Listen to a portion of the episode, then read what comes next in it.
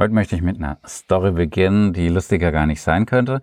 Ähm, ein Freund von mir, nennen wir ihn mal Hendrik, der sitzt da, ist verwirrt, labert wirklich Blödsinn, labert Scheiße, will wir, will ein Mettwurstbrötchen und da denkst du, na ja, was war da wohl gestern Abend los? Hat der Bud Spencer getroffen und den Scheitel poliert bekommen? Ist der gegen Baum gerannt? Äh, hat er zu viel Party gemacht oder hatte der Stress äh, mit seiner lieben Frau? Nichts dergleichen, nichts dergleichen. Ob er sein Mettwurstbrötchen bekommt, ob er sein Bier bekommt und eine liebe und geduldige Zuhörerin hat, das erfahrt ihr am Ende vom Podcast.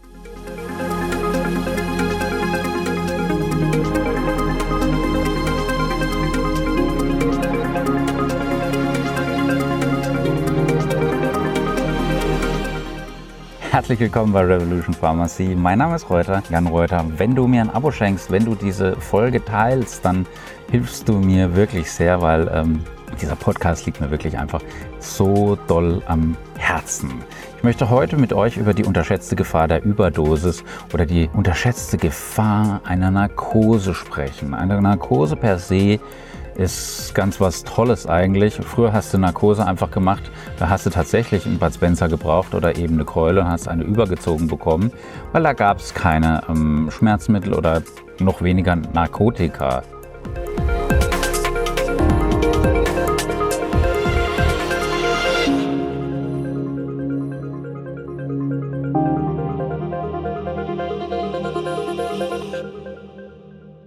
Dann so vor 100, 120, 130 Jahren hast du dann eben Opium genommen oder eben Alkohol. Alles nicht so gesund und auch nicht gut für die Compliance und auch für den Outcome, also für den Patienten nach der OP. Und es gibt viele äh, Patienten, wo ich feststelle, dass die auch in den, ihren Mit-90ern operiert werden, eine kleine Not-OP, weil der Zwölffingerdarm vielleicht durchbricht.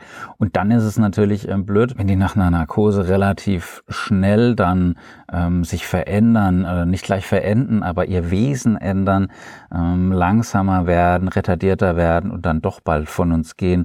Weil heute stirbt kaum noch jemand auf dem OP-Tisch, wenn es jetzt nicht gerade die schlimmste Not-OP ist. Ne? Und ähm, 5,5 Prozent aller Patienten sterben innerhalb eines Jahres nach einer größeren Operation. Und die Sterberate, die liegt bei Patienten über 65 doppelt so hoch. Äh, also das spricht einfach auch dafür, dass eben die Narkosen von den älteren Patienten nicht so wirklich gut vertragen werden. Und die sind dann verwirrt, die sind orientierungslos. So wie eben Hendrik, und das ist jetzt kein alter Mann, aber es war einfach ein klitzekleiner Eingriff, aber halt, ähm, naja, der Narkosearzt war halt auch da, Gott sei Dank. Und der Narkosearzt hat gut gearbeitet.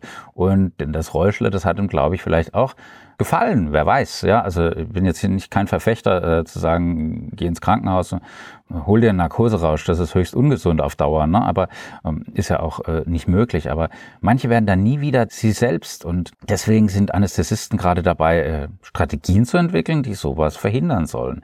Weil Narkosen sind, wie jetzt eben auch jüngste Studien zeigen, auch deshalb für ältere Patienten so gefährlich, weil die häufig viel zu hoch dosiert werden.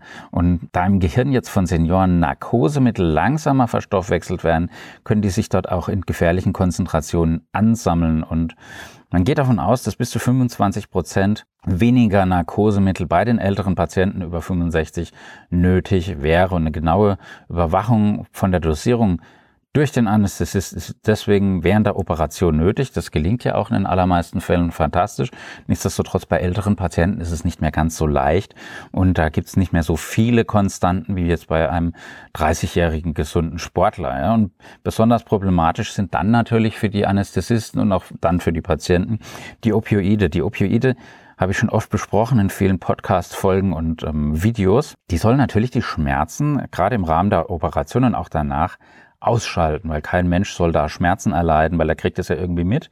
Und man vermutet einfach, dass durch die Opioide giftige, also toxische Reaktionen begünstigt werden und die dann wieder ähm, dieses postoperative Delir auslösen können. Du musst ja auch einfach mal nur, wenn du schon mal in den USA warst, durch eine Großstadt äh, gehen und dann die wirklich zu bedauernden Obdachlosen siehst, wo viele von denen einfach Zombies sind, weil die durch eben Opioide ähm, relativ schnell verfallen oder eben auf die schiefe Blutbahn gekommen sind und dann wirklich wie Zombies aussehen, was wirklich schmerzhaft ist. Und ja, man könnte ja dann, dann sagen, ja, dann mach doch so einen minimalinvasiven Eingriff. Ja, das ist auf der einen Seite schön, auf der anderen Seite ist es aber auch nicht immer möglich und gleichzeitig sind die Patienten dann natürlich auch aufgeregt. Dann brauchen die Tranquilizer, also Beruhigungsmittel und das ist auch nicht immer ohne.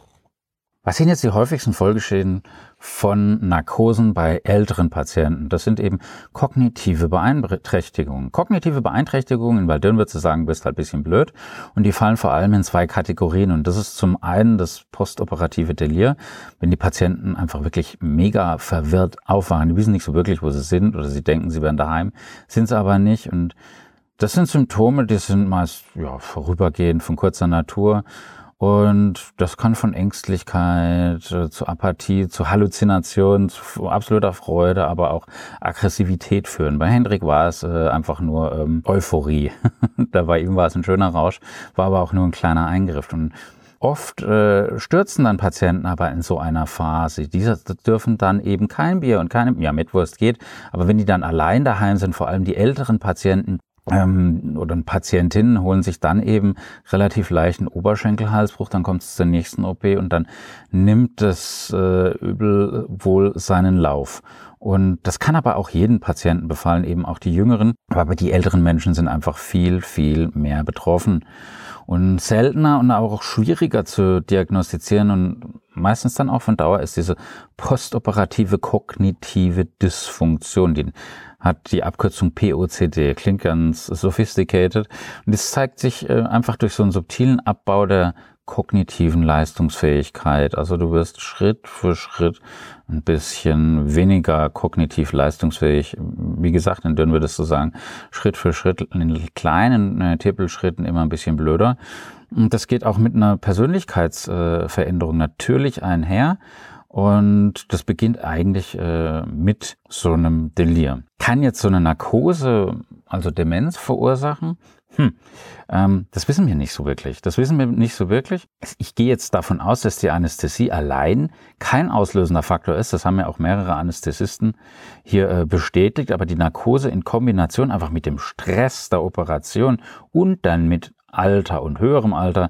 Das kann natürlich eine beginnende Demenz, die vielleicht schon subtil vorhanden ist oder unter der Oberfläche schlummert, dann natürlich begünstigen und dann äh, bricht die aus alt werden kann schön sein, aber ist es in diesem Fall dann natürlich überhaupt nicht. Ne? Das ist dieser Prozess, dass dann eben mehr Herz-Kreislauf-Erkrankungen anstehen, Diabetes, dann diese ganzen neurodegenerativen Erkrankungen wie Parkinson, Alzheimer, vielleicht war auch schon ein Schlägler oder ein Schlaganfall, ein Tier dabei. Und das kann natürlich so ein Narkoserisiko deutlich erhöhen.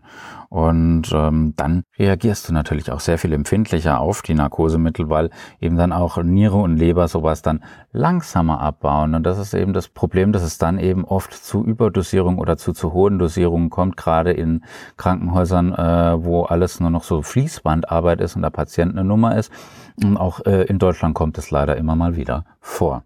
Deswegen gibt es ja auch so ein paar rührige ähm, Anästhesisten, die sagen, hey, wir brauchen hier einen Prozess.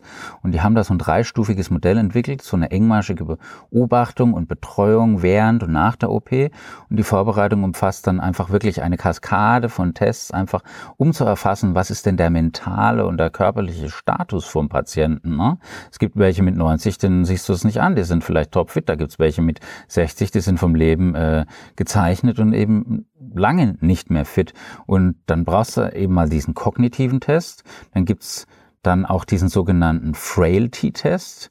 Und das ist so eine Art Gebrechlichkeitsmessung. Es klingt ein bisschen makaber, aber es ist ganz, ganz wichtig. Da wird einfach versucht zu schauen, wie mobil ist der Patient, wie viel Muskelkraft hat er und hat der körperliche Reserven, weil wie lange liegt er denn jetzt in der ähm, Narkose, Schrägstrich vielleicht sogar Koma, wie viel Gewicht darf der überhaupt verlieren? Was macht das dann wieder mit seinem Stoffwechsel? Weil ich, wenn ich weniger Fettmasse habe, dann verteilen sich die Substanzen dann natürlich auch anders. Ne? Die können schneller da rausgehen, äh, äh länger drin bleiben und, und, und. Das hängt davon ab, wie Wasser oder wie fettlöslich diese Substanzen sind, ob ich das jetzt per Gas inhaliere, ob ich es gespritzt bekomme und, und, und. weil da geht es dann wirklich um Gewichtsverlust, da geht es aber auch um Griffkraft äh, oder Griffschwäche, eine schnelle Erschöpfbarkeit oder eben Gangunsicherheit. Die sollen danach nicht stürzen und sich diesen berühmten Oberschenkelhalsbruch holen, weil das ist meistens der Anfang vom Ende. Und deswegen muss man diese Patienten, wenn es jetzt ein Routineeingriff ist und wir werden Eltern, wir haben mehr äh, OPs, dann weiß ich, dass ich den Patienten darauf hinführen muss. Nur wer macht's? Wer macht's denn? Ähm, es gibt so bestimmte Gesellschaften, gerade in den USA, die darauf äh, jetzt versuchen, so eine kleine ähm, ja, Graswurzelbewegung sozusagen zu machen, dass die Patienten sich bewegen. Das ist ja jetzt nichts Neues, ja, dass du Ausdauer hast, Muskelkraft, Balance, Flexibilität. Punkt Nummer eins, ganz, ganz wichtig. Du verträgst eine OP und überstehst so eine Narkose sehr viel besser. Das zweite ist dann einfach eine ausgewogene, proteinreiche Ernährung, eine proteinreiche Ernährung. Und der dritte, ja, das ist dann einfach diese psychosoziale Komponente, das ist äh, soziale Stimulanz, das ist genügend Schlaf, nicht nur vier, fünf Stunden, sondern sieben oder acht oder neun Stunden pro Tag. Und das sind natürlich Dinge, die wirklich super funktionieren. Also wenn ich die drei Pfeiler, Bewegung, proteinreiche Ernährung und dann eben diese psychosoziale Komponente Komponente mit einbinde, wie es es jetzt in Berlin an der Charité zum Beispiel machen, wo dann Anästhesie, Geriatrie, Chirurgie, die Psychologen, die Ernährungsberater, Ernährungswissenschaftler, die Pflege, die Neurologen, Psychologen, alle Hand in Hand miteinander arbeiten, auch die Apotheker, dann äh, wird ein Schuh draus und da hat man eben auch festgestellt, dass dann diese ganzen Folgeschäden sich deutlich ähm, nach unten orientieren und äh, deutlich zurückgehen.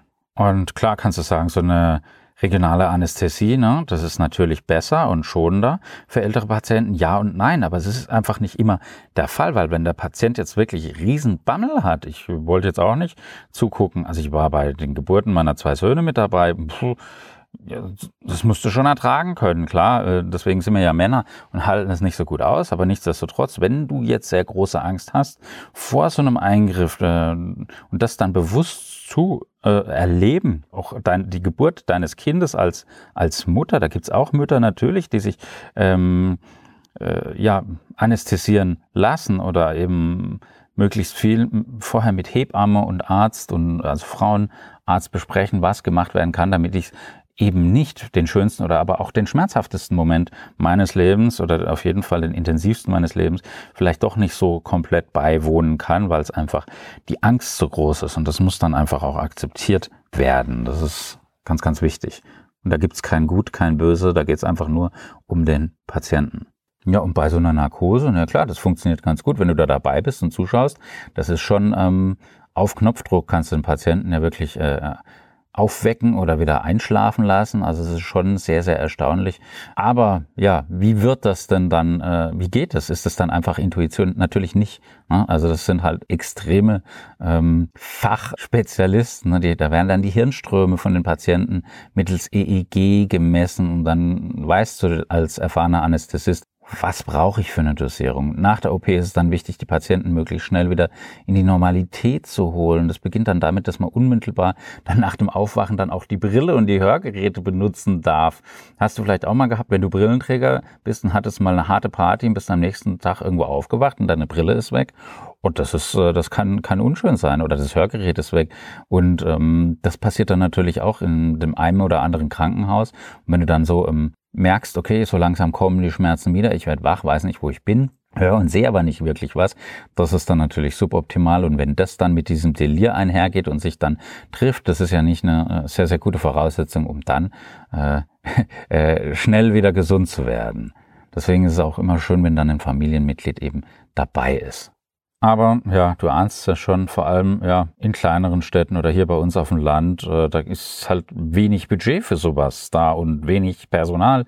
Und äh, das Individuelle und das Ganzheitliche, das äh, fällt ganz oft äh, hinten weg oder da wird oft gar nicht drüber nachgedacht. Aber das ist ein anderes Thema. Und auch bei der ärztlichen Ausbildung ist die geriatrische Anästhesie ähm, weder jetzt in Deutschland noch in den USA extrem weit verbreitet, leider. Aber es ist ganz, ganz wichtig, dass hier einfach ein Mindshift kommt, dass hier anders äh, ausgebildet wird. Äh, nichts jetzt gegen die Anästhesisten, im Gegenteil, Gott sei Dank gibt's die. Nichtsdestotrotz ähm, unsere Gesellschaft altert, das sehen wir jetzt ja auch anhand der Wahlen oder einfach, wenn du einfach mal in einem Supermarkt unterwegs bist, aber nichtsdestotrotz ähm, ist es einfach wichtig, hier sich diesem Thema zu widmen und zwar ernsthaft und auch schnell. Und wenn dann so ein Delir dann lustig ist und so gut ausgeht, wie beim meinem Freund, den ich Hendrik nenne, ähm, und der dann sein Mettwurstbrötchen bekommt und so lang nervt, dass er dann eben dann ein alkoholfreies Bier bekommt mit 0,0 0% Alkohol, dann ist das völlig okay. Vor allem, wenn du dann so liebevoll betreut wirst, ähm, dann kann eigentlich kaum was schiefgehen. Dann gibt es keinen Oberschenkelhalsbruch. Ähm, wenn man dann ein bisschen Blödsinn labert, dann ist das völlig okay, wenn man jemanden bei sich dabei hat, der einen liebt, der äh, die ganzen positiven, aber auch negativen Seiten kennt. Klar, es ist lustig, klar, es ist anstrengend, aber das ist das Leben. Und äh, ja, seinem Wunsch wurde entsprochen. Nicht ganz so, wie er es sich gewünscht hatte, aber wenn du ähm, nach einer Narkose meinst, du müsst Bier trinken, dann kann ich das verstehen, weil du einfach ähm, ja ein Sitzen hast durch die Narkosemittel und dann ist natürlich schön, wenn du so manipuliert werden kannst und dich dann über dein alkoholfreies freust. Ja, das war's auch schon wieder für heute. Ich werde auch zu diesen Themen öfters jetzt mal auf Instagram live gehen. Folgt mir da doch einfach, würde ich mich ziemlich freuen. Apotheker Jan Reuter. Und ja, am anderen Ende war der Jan. Ich wünsche euch einen wunderbaren Start in die Woche. Bleibt gesund, bleibt optimistisch, zieht die Mundwinkel nach oben. Love, Peace, bye.